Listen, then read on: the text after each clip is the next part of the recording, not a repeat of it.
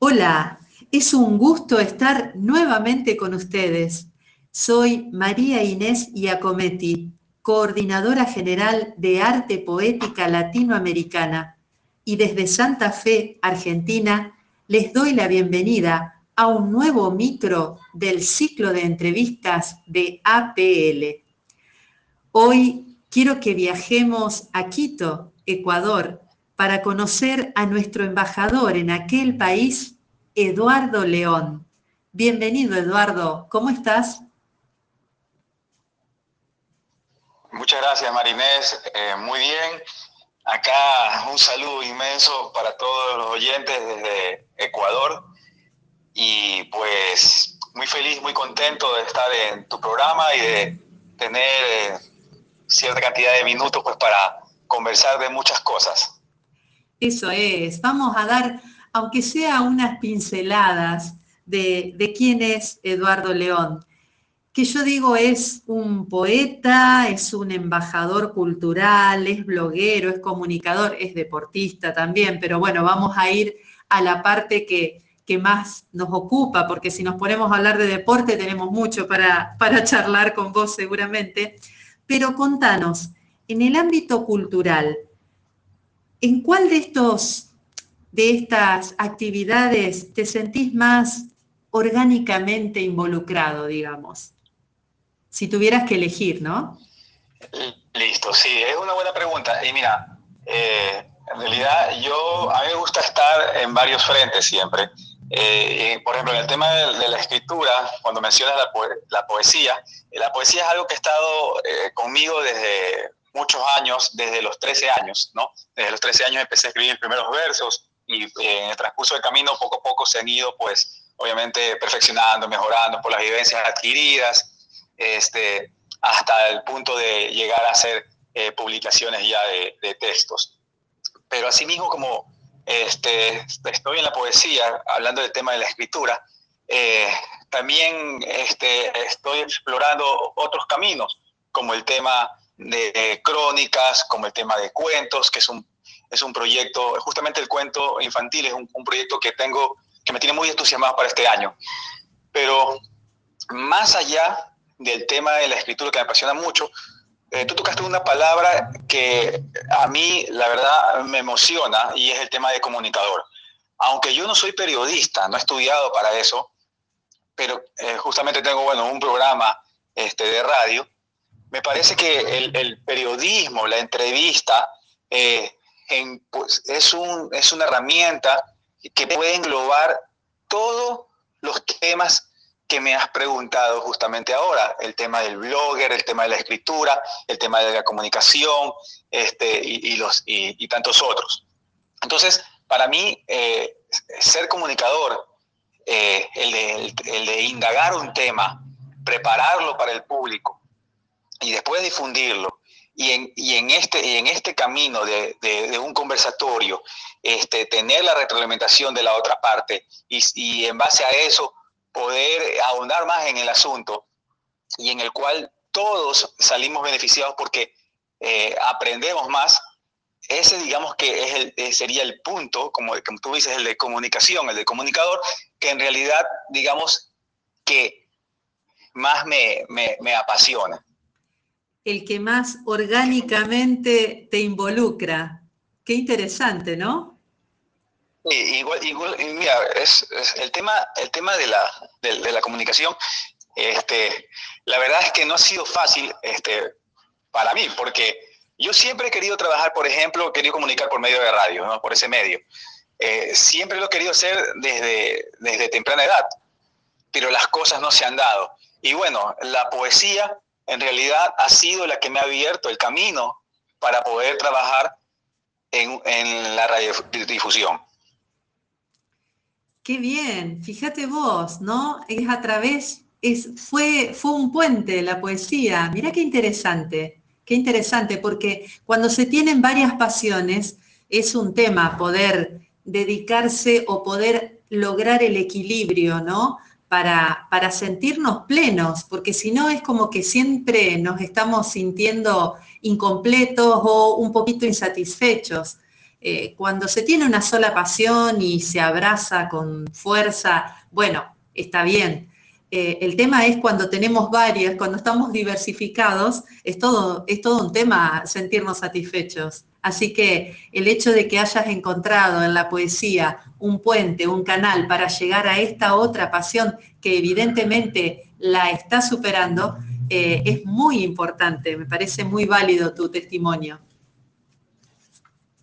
Sí, muchas gracias. Yo creo que efectivamente, Marinés, ahí tenemos muchas cosas que nos conectan con otras. A veces eh, las conocemos, las sabemos y otras veces aparecen así de, casualidad, ¿no? Exactamente. el, camino de la vida eh, está compuesto por muchas puertas, algunas se abren, otras no. Eh, las que abrimos pues nos pueden llevar justamente por, por, esos caminos que estábamos buscando, otras se nos pueden, a lo mejor se abren y, seguimos a la siguiente y, nos, y se nos cierra. Y para mí esto es así, es como que un juego de puertas y, obviamente eh, las que se abren son las que nos dan este, esa, esa, esa, felicidad, esa, esa motivación para, para, continuar en, todos los, todas las actividades, placeres o, o cosas que nos motivan en la vida. Qué lindo, qué lindo pensar a la vida como, como un juego de puertas. me interesó, me interesó mucho. ¿Querés compartirnos un poema? Claro, eh, bueno, ahora hay un poema que se llama Resistencia, que forma parte de mi poemario La cura de todos los males, y dice, el cristal no se ha roto porque tú eres de proezas. En tu boca habitan las verdades y en tu mirada el sacrificio. Puedo escuchar el pulso, el latido de tu bondad, ese suspiro de resistencia y tu vozarrón verosímil. Salud por lo fugaz y eterno, por tu audacia y rebelión. Los muros se derrumban cuando pestañeas felicidad. Ese se llama Qué bonito, resistencia, resistencia. Qué interesante. Ay, ay, ay. Em, los que conocemos un poquito, un poquito tu poesía, sabemos eh, que es bastante eh, concreta. Vas directamente a lo que querés decir y no andás con demasiados rodeos. Así que muchas gracias porque de a poquito, de a poquito eh, te van conociendo los oyentes y bueno, tenemos el privilegio de, de ser nosotros puente para que los demás vayan descubriendo tu, tu obra y tu forma, ¿no? Tu ser. Eh, te voy a pedir en este momento que me regales tres palabras que sean significativas para vos. Tres palabras.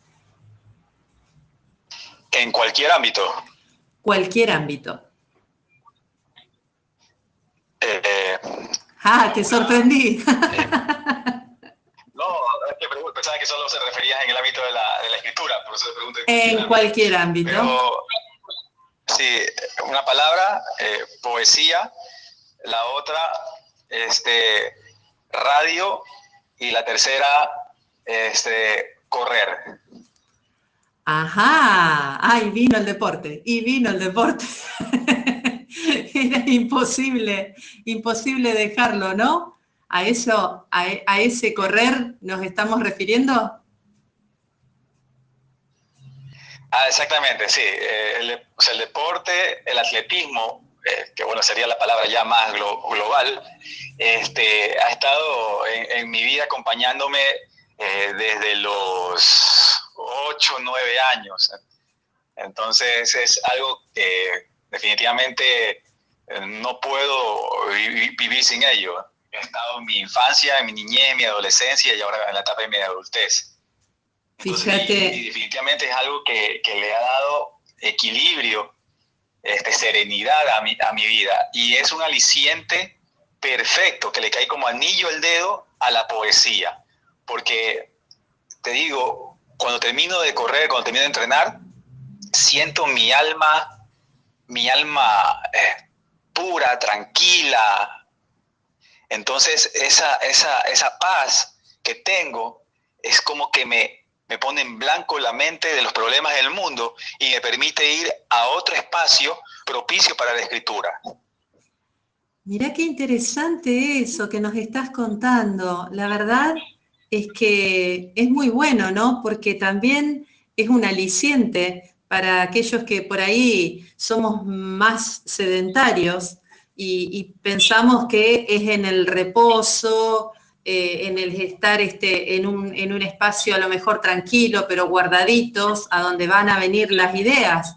Y, y no es así en tu caso. Mirá, qué interesante, qué interesante. Gracias, gracias por compartirlo. Y ahora queremos más poemas, por favor. Listo, le voy a leer uno que forma parte de mi segundo poemario, Manzana para mi boca. Se llama La cábala del presagio. Cuando tu boca llega como un beso, debe ser la mejor definición de libertad. En la caricia del aire hay franqueza. Su efecto es sorpresa, fértil emotividad. Ella me besa con palabras, su expresión es corporal la dinámica se repite airosa, nuestras lenguas forman un espiral. Su saliva es mermelada, su boca crocante. Besar es buen ejercicio, ella deslumbrante. Sus labios el amuleto, la cábala del presagio. En su boca hay sabiduría y yo quiero volverme sabio.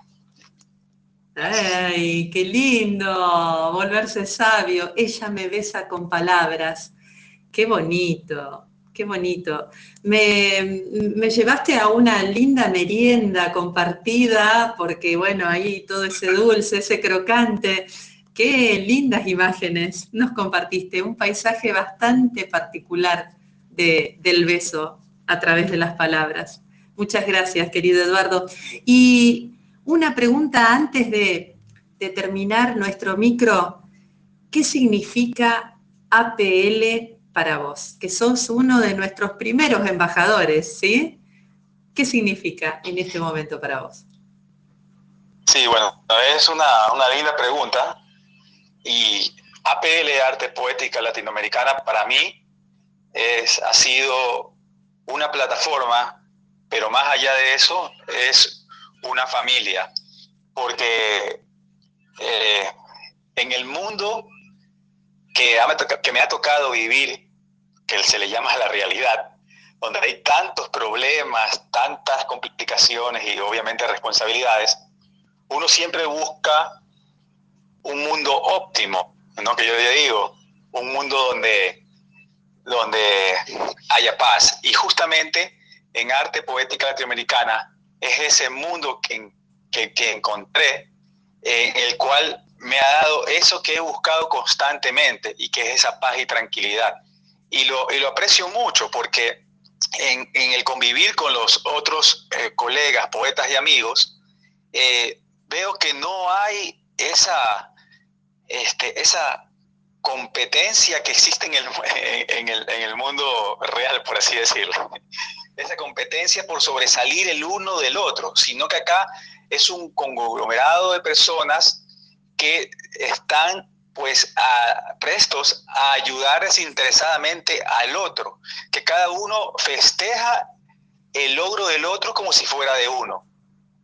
Y, bueno, justamente eh, también hay una anécdota de, cómo llegué a PL, ¿no? Eh, justamente la poesía, por el contacto con poetas de diferentes países, cuando conversé, estuve conversando con, este, con una poeta de Colombia, este, justamente luego de algunas conversaciones que, tuvimos eh, por temas obviamente de la escritura, llegó este, esta presentación de, este grupo de arte poética norteamericana, de donde este, me hizo un acercamiento con el director, Adalín Aldana, al cual envío saludos. Y bueno, de ahí en adelante, este, ese cruce de conversaciones ya con, con Adalín, eh, en el cual me hizo eh, la presentación o la muestra de este mundo eh, que yo le llamo perfecto o, pleno o envidiable ¿no? para, para, muchos. este, llegué a arte poética americana. Pero este, más allá de, esto, este, lo que yo digo, el, el, diario convivir con la poesía, con la escritura y, y ver cómo cada uno este, edifica, va creciendo, y no es que es un crecimiento individual, sino colectivo, eso es lo que también sirve como eh, la palabra que a veces, que siempre utilizo, es un aliciente para la vida, porque eh, arte poética latinoamericana este, siembra en su paso por todos los territorios del continente con amor, con palabra, con poesía. Y eso eh, no, es algo, no es algo común, ¿no? Es otra forma de afrontar la vida y de afrontarla pues de una manera para cambiar el mundo. Qué bonito, qué bonito y cuánto, cuánta emoción nos genera, no solamente a mí, sino también a Dalín, que nos está escuchando seguramente y que llegaron tus saludos, eh, y para todos nuestros amigos que forman parte de APL. Realmente este año caminado eh, nos ha resultado muy rico en aprendizaje y seguimos, vos sabés que vamos por más. Así que ya estamos excedidos en el tiempo, querido Eduardo. Te agradezco muchísimo tu, tiempo, tu espacio, tu pausa para compartir con nosotros y bueno, vamos a invitarte seguramente en otra oportunidad. Tu despedida y cerramos. Sí, muchas gracias eh, por la invitación y por el espacio, Marinés.